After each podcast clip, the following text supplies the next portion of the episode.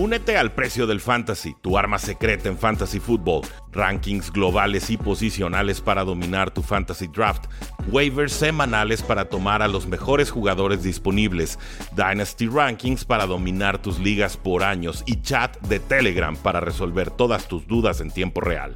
Visita stam.store diagonal precio NFL o da clic al link en este episodio para suscribirte.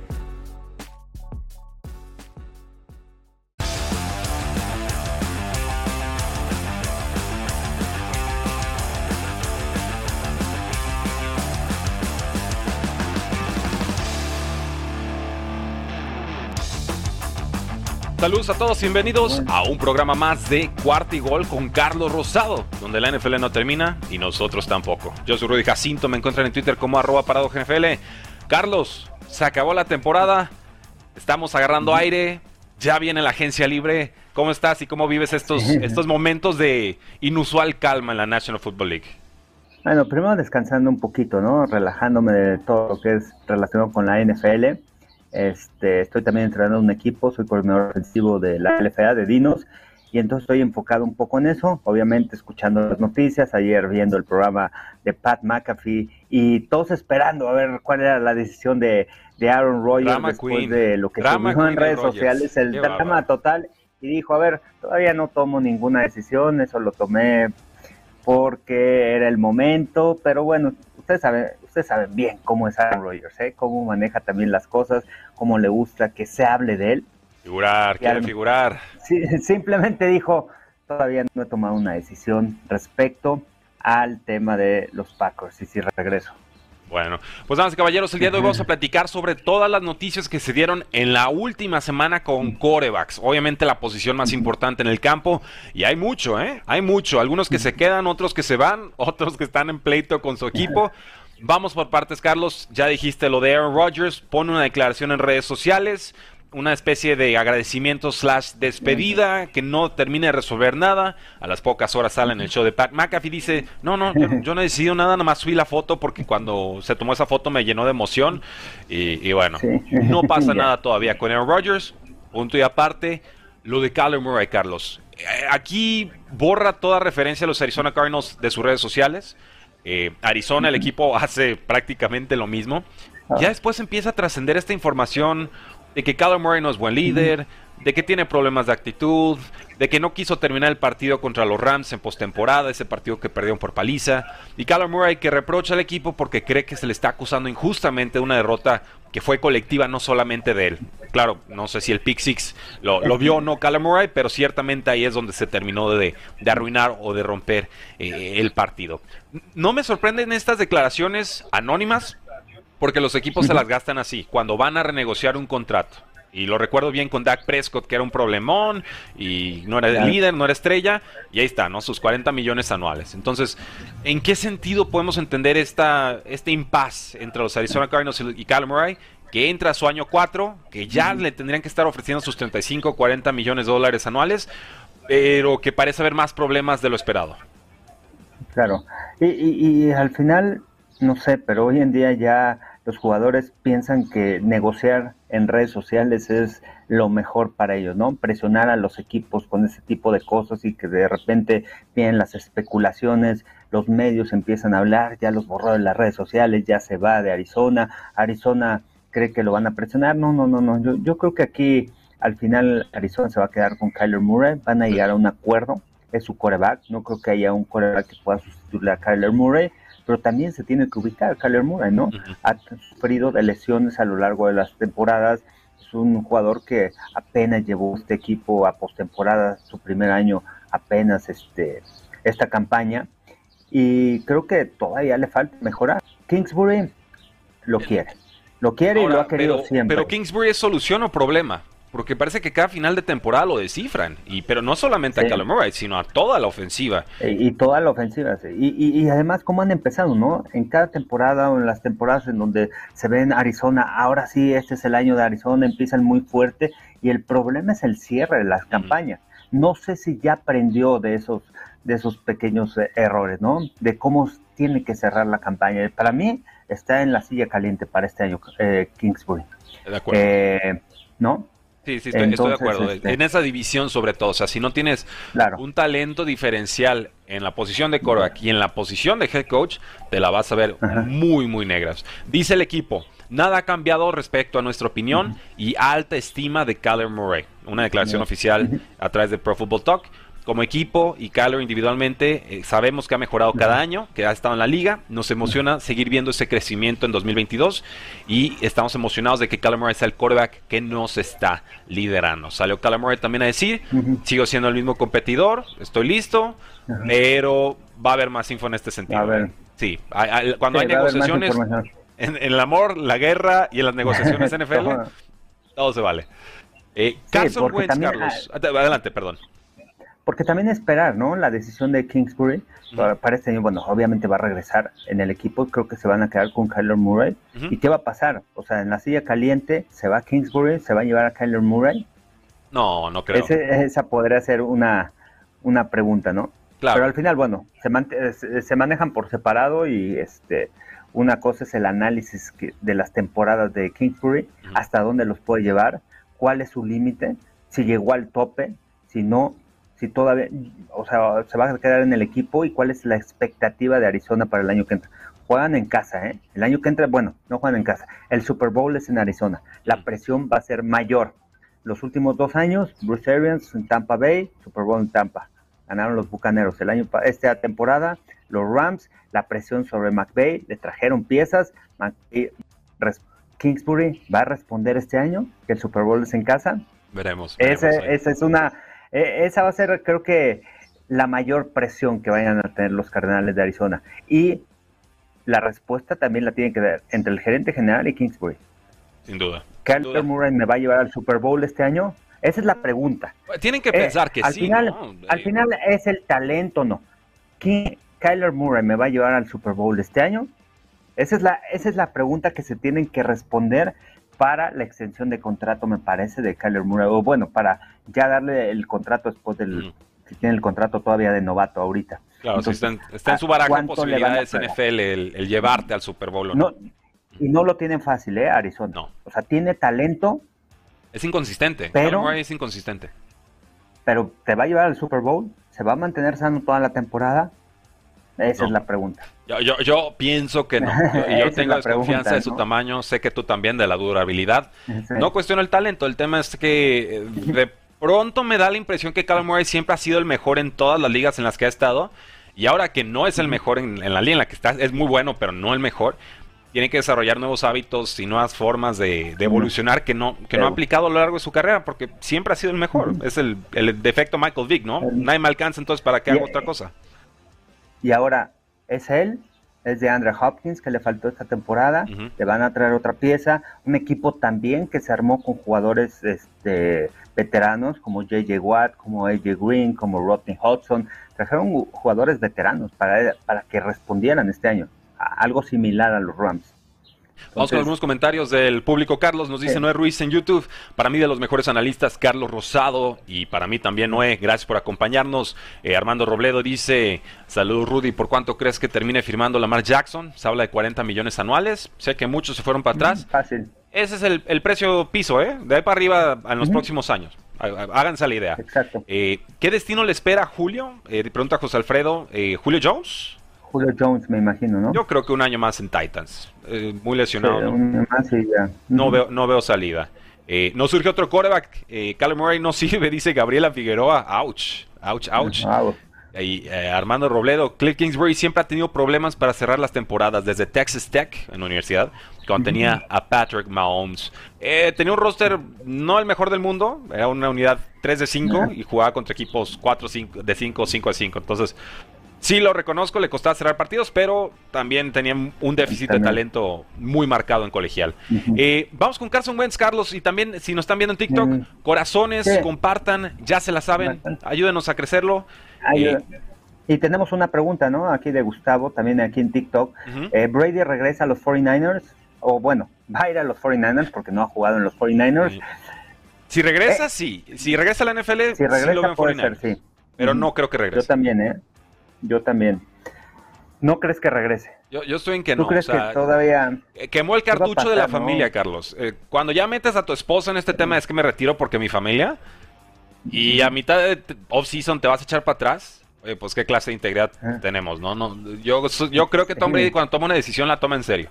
Y si dijo, es por la familia, se la voy Ahora, ¿fue muy rápida la decisión o no? no? No, yo, no, lleva veintitantos años meditándolo. Yo creo que si, la, si lo dijo es porque realmente ya, ah, ya, estaba aparte, listo. Aparte, aparte el contrato de Tampa era por dos años, ¿no? Eh, le queda un año eh, todavía. Él dijo, él dos años antes dijo, me voy a retirar de Nueva Inglaterra, ok, voy a jugar en Tampa, dos años, dos años más, pidió, nada más. Y, le perdió forma el roster por lesiones y demás, no pudieron repetir. Eh, y dijo gracias. Pero si regresa, San Francisco me, parece que tiene mucho, mucho sentido. Carson Wentz, ¿qué va a suceder ahí? Dicen los Colts, bueno, anónimamente, ¿verdad? Pero sabemos que es a través de los Colts. ¿Va a ser cambiado? o va a ser cortado en esta season, Carlos? ¿No le quieren pagar unos veintitantos millones de dólares que le tendrán que garantizar para jugar con los Colts este año? La primera ronda, que, segunda que se convirtió en primera porque jugó 70-75% de los partidos, los snaps, ya está vendida, ya está cobrada. Colts pues no tiene su primera ronda este año. ¿Qué va a pasar con Carson Wentz? Y si sale, porque va a salir, ya nos están diciendo que se va o se va. va. A salir. ¿Quién llega? ¿Quién llega? Sam Ellinger no es la solución. pero lo quieren mucho, ¿eh? Sí, sí, lo quieren mucho en el Lo quieren mucho, sí, pero como segundo coreback. Al mm. final hay que, hay que saber este, cuál es tu posición en el equipo. Mm. Eh, eh, siempre como equipo vas a buscar cambiar. No vas a buscar nada más cortar al jugador. Siempre vas a buscar obtener algo a cambio. Y seguramente va a haber equipos que van a levantar el teléfono y quiero a Carson Wentz, porque no tienen, porque tienen un coreback novato, los mismos Steelers con Mason Rudolph, con Dwayne Haskins. No quiero decir que sea la solución, pero sí que los equipos eh, buscan un coreback veterano. Eh, yo creo que van, la primera opción es cambiarlo. Cambiarlo este, no funcionó. Saben del límite que tiene, hasta dónde puede llegar. Tenían todos los Colts este año igual para cerrar la campaña uno de los equipos que se esperaba, pero ni siquiera postemporada lograron este, colarse, ¿no? Entonces, era un equipo que ahí estaba que, y, que tenía todo, o sea, tienen un corredor de, de 2.000 yardas o casi 2.000 yardas, lo, de Jonathan Taylor, una tremenda línea ofensiva, una defensiva sólida que roba balones, se les fue su coordinador defensivo, entonces ese soporte también que tenían de la defensiva, vamos a ver cómo reaccionan este año, pero el coreback sí fue una pieza importante para ellos este año. Contra equipos fáciles o contra equipos no tan fuertes, no tenía problemas Carson Wentz. Es de esos corebacks. excepto contra Jaguars en la semana más importante del año, ¿no? en la última semana. Eh. Pero por eso, pero es en momentos importantes. En momentos importantes no reacciona Carson Wentz. En momentos en donde no tiene la presión, hay corebacks así, ¿eh? hay corebacks que cuando no tienes presión y todo, tremendo juego, eh, eres el MVP pero de repente vienen este, los juegos importantes en donde tienes que ganar, en donde el equipo lo tienes que echar, te lo tienes que poner en los hombros y de repente esos corebacks no reaccionan. Así es. Eh, y, runners, les dicen en Estados Unidos. Que, que, tienes que conocer, ¿no? De, de, los jugadores. ¿Quién tiene esa capacidad y quién no? Y lo demostró Matthew Stafford este año. No se vayan tan lejos. Matthew Stafford demostró ser ese coreback que se puede echar el equipo a los hombros, que e, por, eso tiene tantos regresos este año y lo demostró en el Super Bowl. Sin lugar a dudas. Por toda la defensiva, sí, pero son no, claro, pero sin coreback no llegaban, eso, eso está muy claro. Eh, Eric García 22, bienvenido, dice buenos días a los dos. Ahorita vamos con tu pregunta, Gustavo. Eh, y hablando de Matthew Stafford, Carlos, mi siguiente punto. Super Bowl 2022, gana Matthew Stafford, ganan los Rams, ya sale una extensión de contrato. En estos momentos, Matthew Stafford entra a su último año de contrato, el que heredó de los Detroit Lions. Eh, no lo movieron para nada y esto le costaría alrededor de 23 millones de dólares en espacio salarial a los Rams, incluyendo 12 millones y medio en sueldo base. Es un descuentazo, muy barato, un, contrato ya desfasado con la realidad de la posición y además viene de lanzar 41 touchdowns y solamente 17 intercepciones, quarterback rating de casi 103 el segundo más alto de su carrera en 13 temporadas. ¿Cuánto vale esta extensión de contrato por año que va a firmar con los Rams? Porque lo va a firmar. Lo va a firmar y ya lo demostró. Y ya demostró que, los, que puede ganar. Ahorita ya en, estos momentos, antes era la duda, ¿no? De Matthew Stafford. si eres un coreback elite, vemos el talento que tienes, conocemos la fortaleza mental, pero no has ganado un Super Bowl, no has ganado un juego, de, no has ganado un postemporada. Hay que ver, hay que analizar. Ahora creo que lo ha demostrado. Y ahora sí, él puede decir arriba de 40 millones. Y se lo arriba de 40 millones. Llevé al Super Bowl, llevé a tu equipo, gané en postemporada, le gané a los Bucaneros eh, como visitante, le gané a San Francisco eh, en casa, este, cuando y no te pedí más dinero en el trade, temporada regular y no te pedí nada. Así no es. te pedí nada. Yo fui, demostré y ahora sí tengo el derecho a cobrar.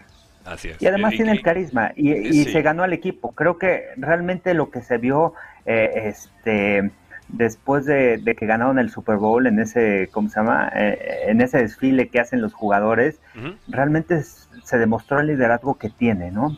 Matthew Stafford con, con el equipo, cómo lo quieren, el carisma, y, y al final eso no todos los corebacks se lo ganan en el Claro. equipo.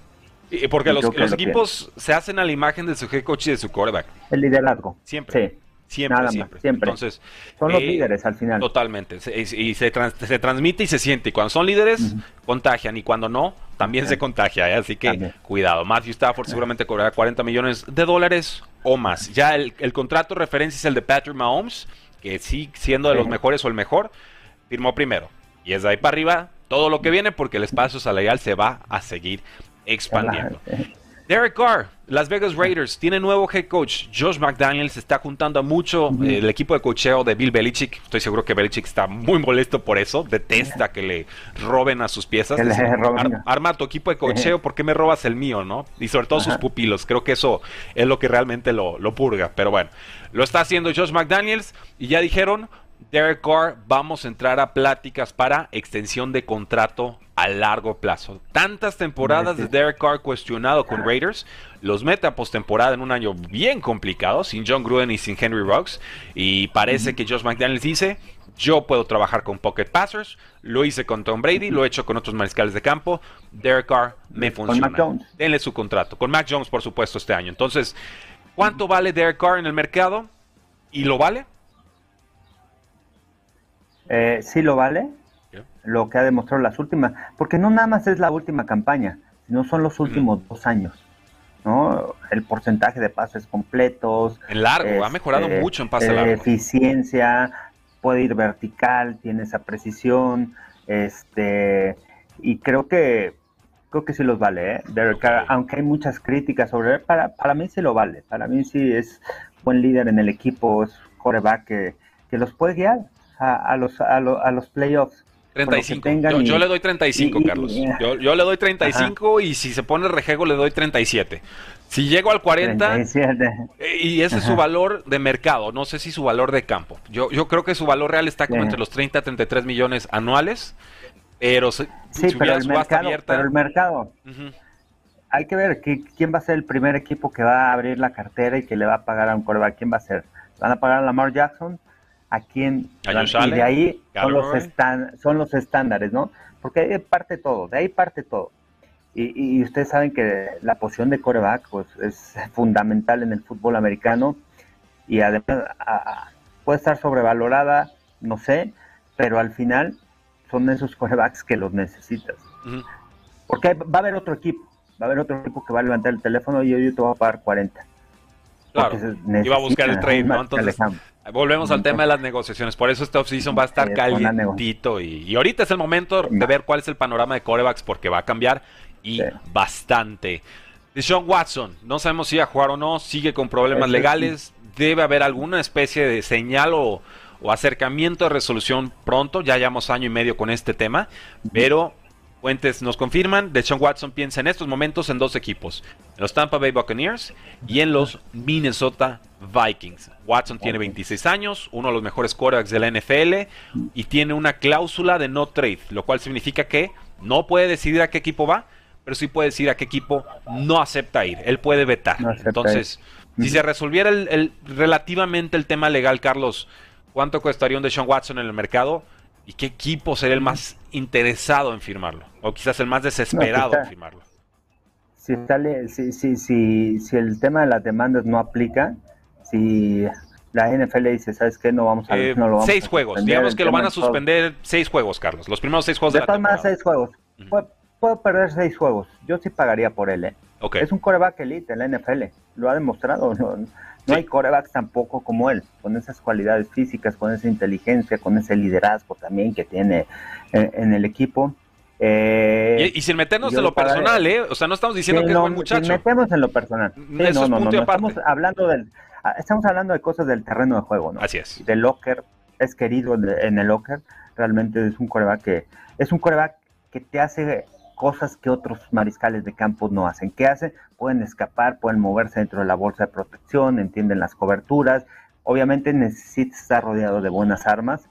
Tampa Bay sería una tremenda opción por la defensiva que tienen y porque también están Tampa Bay necesita un coreback y lo van a buscar a como de lugar, alguien con experiencia. Blaine Gabbert no es la solución. No. Tienen acá el Trask, que tampoco es la solución, que fue el año pasado. Ellos necesitan un coreback porque saben la calidad de equipo que tienen. Saben lo que han invertido por esa defensiva, por la Bonte David, que también le extendieron el contrato. Tienen a Devin White. Y tienen muchas armas y tienen una tremenda línea ofensiva. Imagínate de Sean Watson ahí. ¿Qué, ¿Te acuerdas qué hizo con, con Houston? ¿Cuántas capturas eh, permitió esa línea ofensiva? Fueron 50 capturas y a pesar de eso los llevó a postemporada. Imagínate con una línea ofensiva como la de Tampa Bay, lo que y esos receptores, Watson. Y esos receptores. No sé si Chris Godwin, yo creo que Chris Godwin, porque el año pasado fue franquicia, mm. no creo que lo vayan a firmar para este año, más con el tema de la lesión, pero tienes a Mike Evans. Dicen que lo quieren. Acaba de salir ayer que el equipo va a ser Digo, pueden decir lo que quieran, ¿no? Pero que van a hacer un esfuerzo serio por retenerlo. Ajá. Y sí, claro, Tampa Bay necesita Es como Pittsburgh. Los Steelers necesitan un coreback con experiencia. Necesitan un coreback con experiencia los Bucaneros de Tampa Bay. ¿Qué va a pasar con Minnesota, con Kevin O'Connell, nuevo head coach? Mente ofensiva. ¿Se van a quedar con Kirk Cousins? Sí, y de hecho, para allá vamos, Carlos. No te me adelantes, no te me adelantes. no te me adelantes. si nos pasamos me estás ayudando todos los temas en, en el orden, ¿eh? O sea, hay muchos equipos que también necesitan coreback. ¿Qué va a pasar? Porque ya se le acabó, ¿no? El contrato a Kirk Cousins. Le, eh, le queda un año, pero, pero, ahí te va. Qué ahí te buena va. gente tiene. ¿eh? vamos Qué buena gente tiene. Es, es un crack. El, agente es, es, el real MVP. Eh, el head coach de Vikings nuevo, Kevin O'Connell, ex coordinador ofensivo de Rams, anticipa que Kirk Cousins será parte de lo que estará trabajando este próximo año. O sea, va a estar. Nos dice, lo conozco, está bajo contrato, estoy emocionado de tenerlo. Él llega a su tercer Pro Bowl en el 2021, 33 touchdowns, 7 intercepciones, no ha podido levantar el nivel de sus equipos, no han sido rosters ganadores, tiene un récord de 59 victorias, 59 derrotas y dos empates como coreback titular. Es el último año de su contrato, era un contrato de dos años y 66 millones de dólares, todos garantizados. Y ahora, pues bueno, hay un impacto ahí de, cap de más o menos 45 millones de dólares en dinero muerto si lo sueltan. No hay forma de que, lo, de que se vaya. Sí, no, no, no, Y aparte lo, demostró el año pasado, pero no tenía el respaldo de la defensiva no tenía tampoco alguien que lo soportara la defensiva. No perdió balón, fue de los corebacks que menos balones perdió. Eh, es un coreback que ha aprendido, que ha mejorado y que se adapta perfectamente. Vino con el viene de ese sistema de Sean McVay, de Cal Shanahan, ese mismo sistema de correr primero el balón, tiene a Dalvin Cook, lo mismo que venía jugando en Minnesota, lo mismo con lo que le ayudó a tener buena campaña o, tener buenas temporadas a, Kirk Cousins, ¿no? Es correr el balón y ahí se, desglosa el, play action, las jugadas con engaño, y eso es lo que le favorece mucho. Tiene dos grandes receptores, tiene muy buena ofensiva. El, el, problema es el tema defensivo. Vamos a ver si lo soluciona Kevin O'Connell, pero creo que llegando a esa posición de head coach y ya tiene resuelta la posición de mariscal de campo, que tiene muy buena posición a, los vikingos, ¿no? Es lo mismo que Josh McDaniel, llega a un, una escuadra donde ya tienen mariscal de campo, a diferencia de otros equipos, ¿no? Que llegan y... No hay nada. Ni, coreback. Pregúntale ¿no? a ¿no? Pobrecito. pregúntale a Dennis Allen, ¿qué va a pasar con Tyson Hill? ¿Va a ser él? Bueno, le dieron la extensión de contrato a Tyson Hill, ¿no? Pues eso querían. Aunque no llegue, aunque no llegue un equipo nuevo, ¿no? Para él. Por, los años que ha trabajado, que trabajó como corredor defensivo. Ya quisiera estar en un equipo nuevo con ese salary cap de menos 70 millones, de menos 77 millones está proyectado. Increíble. Pero bueno, sigan viviendo el tarjetazo, Saints. El salary cap es un mito hasta que deja de ser un mito. Eh, comentarios preguntan aquí, Adelante. aquí en TikTok, eh, Arturo Williams, ¿quién será el próximo quarterback de los Broncos de Denver? Están en la búsqueda. Va a ser uno de estos pesados. Rogers, Wilson, Deshaun Watson. Porque, porque ya descubrieron que la fórmula es eh, con Tampa Bay hace tres años, antes de que ganaran el Super Bowl, un año antes, era, estamos un coreback del Super Bowl. Es que Broncos inventó la fórmula, ¿no? los Rams lo mismo, con Manning.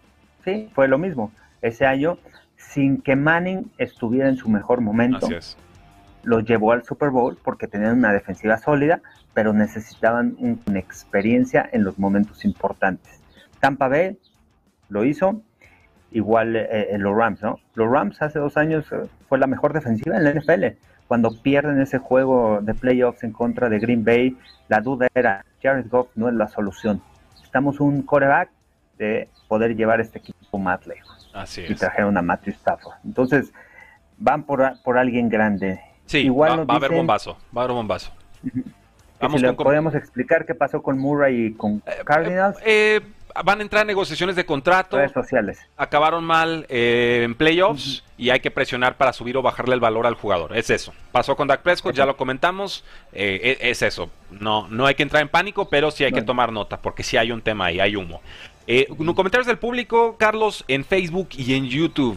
Aviéntenos a Callum Murray a Steelers. Bueno, esa estaría sabrosa. Eh, Jimmy G Arizona, eso estaría intrigante también, pero no creo que lo manden a división. No, por el esquema. Así es. el esquema ofensivo, ¿no? Niño NFL oficial manda saludos, muchas gracias. Eh, hay nueva forma de ganar el Super Bowl, según lo de los Rams. Pues siempre ha existido esa posibilidad de gastar todo y a ver qué pasa después, pero no me parece una fórmula sustentable. Entonces, no, para mí no es una nueva fórmula de, ganar o una nueva forma de ganar. Y el chiste es que tengas también el dinero, ¿no? El este que entre dentro de tu, tope salarial. Claro. y que colapsen cinco equipos mejores que tú durante la temporada, ¿no? O sea, Chiefs y como los Santos. Packers y no, no, Como los Santos y los Packers. Packers están en los 40, están en números rojos, tienen que hacer varios ajustes en, sus contratos. Santos es un desastre también con el tema del tope salarial. Eh, prefiero ser competitivo todos los años que estar pegándole a estos picos. Yo, yo paso. Para mí no tiene magia esto de tarjetear el salary cap. Para mí la magia es pagar contratos por adelantado y ser competitivo todos los años. Esos son los, los managers de salary cap que a mí me interesan, no los que encuentran como encontrar una cuarta, quinta, sexta o séptima tarjeta de crédito y inventan esto de los años eh, anulables, ¿no? Que no se habían usado desde los 90s, 80s. Eh, fue una medida necesaria el año pasado, lo entiendo, pero eso no es lo que yo buscaría en un, en un cap manager, eh, que son puestos muy importantes en la NFL. Es que lo buscas cuando estás a eso, ¿no? A un coreback o a un jugador de estar en el juego grande. O es que pero Rams lleva cinco años en eso, ¿no? Y cada año le meten más. Ya le salió. Pero, pero, tiene dos Super Bowls. Ah, eh, Al pues final, Sean McVay tiene, ya, ya llegó a dos Super Bowls. Así es. Entonces, bueno, es, un gran debate, pero eh, da, para mucho, da para mucho. Eh, más comentarios del público. Si Raiders suelta a Mariota, lo quiero para mis Dolphins, encajaría. Rudy, ¿dónde ven en Calvin Ridley? Pues primero que diga que quiere jugar el receptor de Falcons y ya luego especulamos. He visto Patriots, lo he visto candidateado. Tennessee lo he visto candidateado. Eh, cualquier equipo puede usar a Calvin Ridley, está todavía en un contrato. Calvin Ridley es de los tops. Es, es muy bueno. corriendo rutas en la NFL. Totalmente. ¿Alguien sabe si, si Terry Hill se va de Kansas? No, ahorita se queda ahí. Eh, creo que cuando los quarterbacks reciben mucho dinero se despiden del Super Bowl. Es que o tienes un quarterback novato que juega bien o tienes una superestrella que desquita ese contrato caro. El punto medio casi nunca te va a llevar a ganar un Super Bowl estoy, estoy de acuerdo, ¿no? Y, también es, eh, y va de la mano, ¿no? obviamente todos quieren ganar el Super Bowl, pues, pero ¿quién tiene esa hambre? ¿Quién se va a echar el equipo a los hombros y va a decir, ¿sabes qué? Este, vamos, o sea, me están pagando tanto, órale, va hacia adelante. No, no es que aflojen y no es que no quieran, todos quieren llegar al Super Bowl, pero como que ese chip Y, aparte no solamente involucras muchas cosas, ¿no? No nada más es el coreback, sino también involucras tener alrededor un buen equipo que te esté soportando. Porque también, si te van a pagar mucho dinero como coreback, vas a quedar flaco en otras áreas o vas a quedar, vas a tener jugadores no con tanta experiencia en otras áreas. Tienes que buscar el talento en una cuarta, en una quinta ronda, jugadores jóvenes que vayan a sobresalir. Y, tú lo dijiste, ¿eh? vas a quedar flaco. Esa es la palabra clave, vas a quedar flaco. flaco después del Super Bowl. ¿Qué hizo Joe Flaco después del Super Bowl? Nada. ¿Por, qué? Pues porque ya no había un super roster a su alrededor porque él se quedó con todo el dinero. Ray Lewis. Así. Se acabó, no había lana para los demás y Joe Flaco se mostró que era medianito para abajo y adiós, ¿no? Entonces, es el peligro. Pero con Matthew Stafford no, ya, ya, es un talento contrastado. Joe Flaco era otra cosa. Eh, último tema, Carlos. Joe Montana, declaraciones bien polémicas. Dice, con Jimmy G puedes llegar al Super Bowl. Ya sucedió una vez, no tengo problema con esa parte de la declaración. Pero luego nos dice, yo me quedaría con Jimmy Garoppolo hasta encontrar a otro quarterback. No creo que Trey Lance esté listo para jugar todavía. Y eso lo pienso yo y lo piensan varios jugadores del equipo con los que he platicado. Si puedes quedarte con Jimmy Garoppolo cuando está sano, juega suficientemente bien para llegar al Super Bowl. Que te diga esto, el estandarte histórico del equipo en la misma posición en la que jugó Bell, es un voto de no confianza de lo más duro que me ha tocado leer, Carlos. O sea, y, decir esto justo antes de que llegue Agencia Libre y, Jimmy Garoppolo esté en la vía de trade, o sea, esté ya de salida. ya. ¿Qué pasa? Eh, pero pues, el video no miente, ¿no? Al final el video, el análisis de cuando entró Trey Lance al terreno de juego, hasta dónde tienes. Y hasta dónde Lynch, John Lynch y Cal Shanahan van a decir me equivoqué. No era Cal, Trey Lance. tienen que dar una oportunidad primero, Eso? Porque tuvo dos juegos. Tuvo, uno muy flojito, el primero. No estaba listo. pero tuvo un segundo que, que, jugó bastante mejor como pasador. A mí me tocó el de Arizona narrarlo. Y realmente el plan de juego era correr el balón con él, jugar diseñadas para que corriera y sin arriesgar el balón. Cuando lo quiso arriesgar, le interceptaron la bola. Y el tema de decisiones, hubo una cuarta oportunidad que los detuvieron en la yarda 1, este, que corrió el balón él. De dos, tres detalles que dices, mm, tengo mis dudas. No sé este año. Y ojo, ¿eh? Tiene el talento. Ahora hay que ver cómo se va a desarrollar. Porque tú puedes opinar algo de un jugador su primer año. Pero el tema es cómo se va a desarrollar cuál es la dedicación que le va a poner al juego, al video en esta pretemporada, el entendimiento, el entendimiento del esquema ofensivo.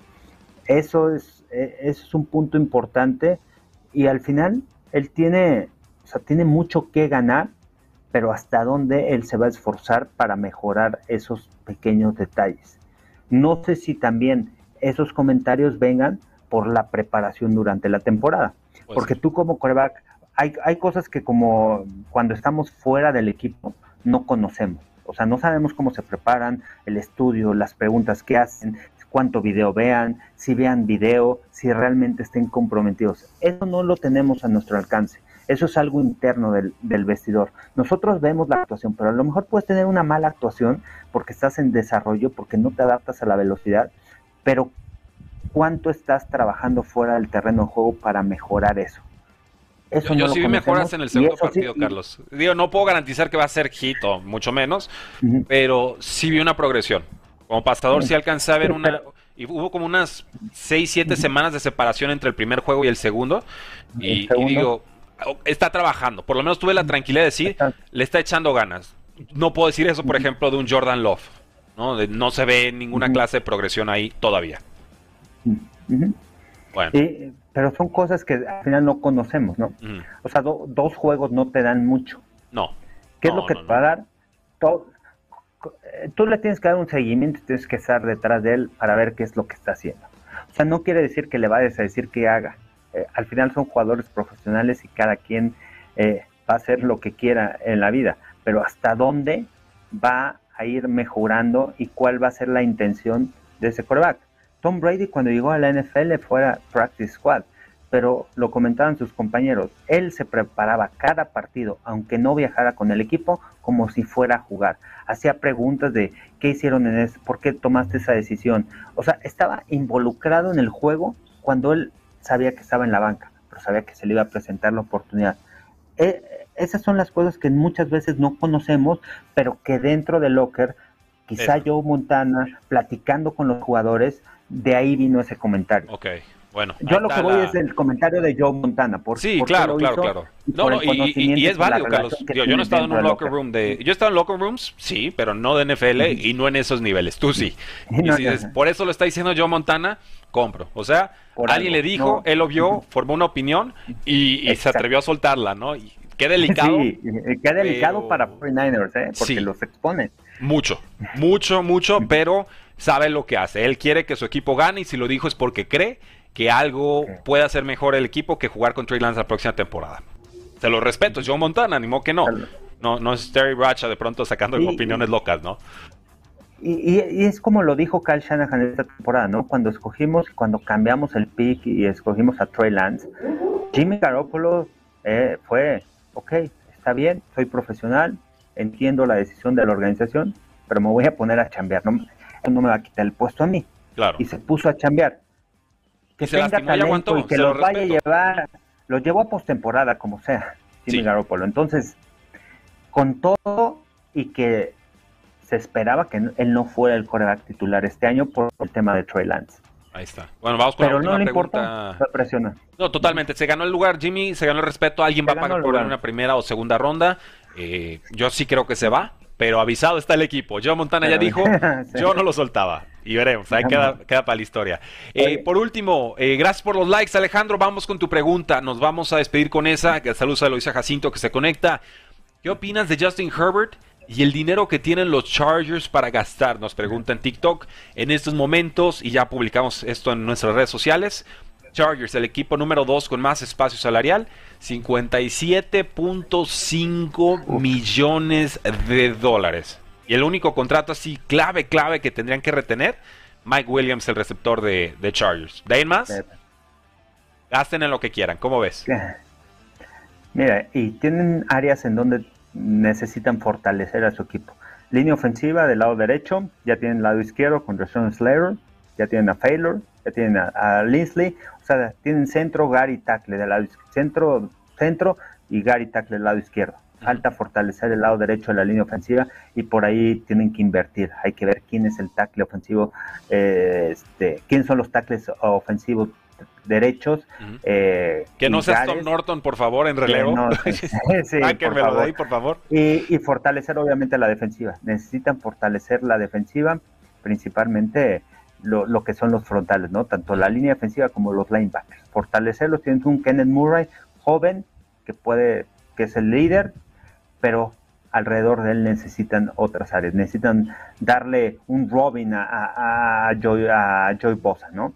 ¿no? puede cargar el equipo él solo, necesitas a alguien del otro lado también para quitarle ese doble equipo, necesitas línea defensiva, entonces tienen dinero con qué gastar, tienen el dinero y me parece que la defensiva va a ser una de sus prioridades. Así es. Y yo, eh, cornerback, yo también creo me falta un cornerback eh, por ahí. Pero bueno, pueblo, gracias por habernos acompañado el día de hoy. Eh, comerciales, comerciales. Ahí en Cuarto y Gol, en YouTube y en TikTok. Tenemos una nueva videoserie, El precio del éxito, con biografías de jugadores, tres minutos o menos. Se van a emocionar, si no lloran, les regresamos su dinero. Suscríbanse, disfrútanlo, creo que les va a gustar. Nos dice Manuel Vaquero, muy buen programa, muchas gracias. Y también, Carlos, tus redes sociales, por favor. Sí, estoy en TikTok, Instagram y Twitter, arroba Carlos Rosado V. En el suscribir, este, en Facebook Carlos Rosado 15 y en YouTube Carlos Rosado Sports. Perfecto. Segundo comercial, en Twitter publicamos un hilo como de 60 y no sé cuántos tweets con cómo funciona el espacio salarial o el salary cap de la NFL. Perfecto para que lo lean, lo disfruten, está muy exhaustivo, muy específico, no es para que se lo memoricen, es para que se familiaricen con los conceptos y de pronto entiendan por qué un equipo puede gastar y otro tiene que reestructurar o hacer ciertos movimientos, o cuál es la diferencia entre un sueldo o un bono o un incentivo, o qué tipos de bonos hay y cómo se reflejan en el, en el espacio salarial. Todo eso lo vamos explicando. Pregunta, respuesta, pregunta, respuesta. Un hitazo este, este tweet, este hilo en, Twitter. Chequenlo, disfrútenlo. Es para que puedan llegar con mayor conocimiento de causa a esta agencia libre. Nos dice Rogelio Ramírez, chingón hilo, gracias. Eh, dice Olaf Cruz García, excelentes episodios de historias. Gracias, gracias. Carlos, Fuerte abrazo, éxito esta semana. La NFL no termina y nosotros tampoco.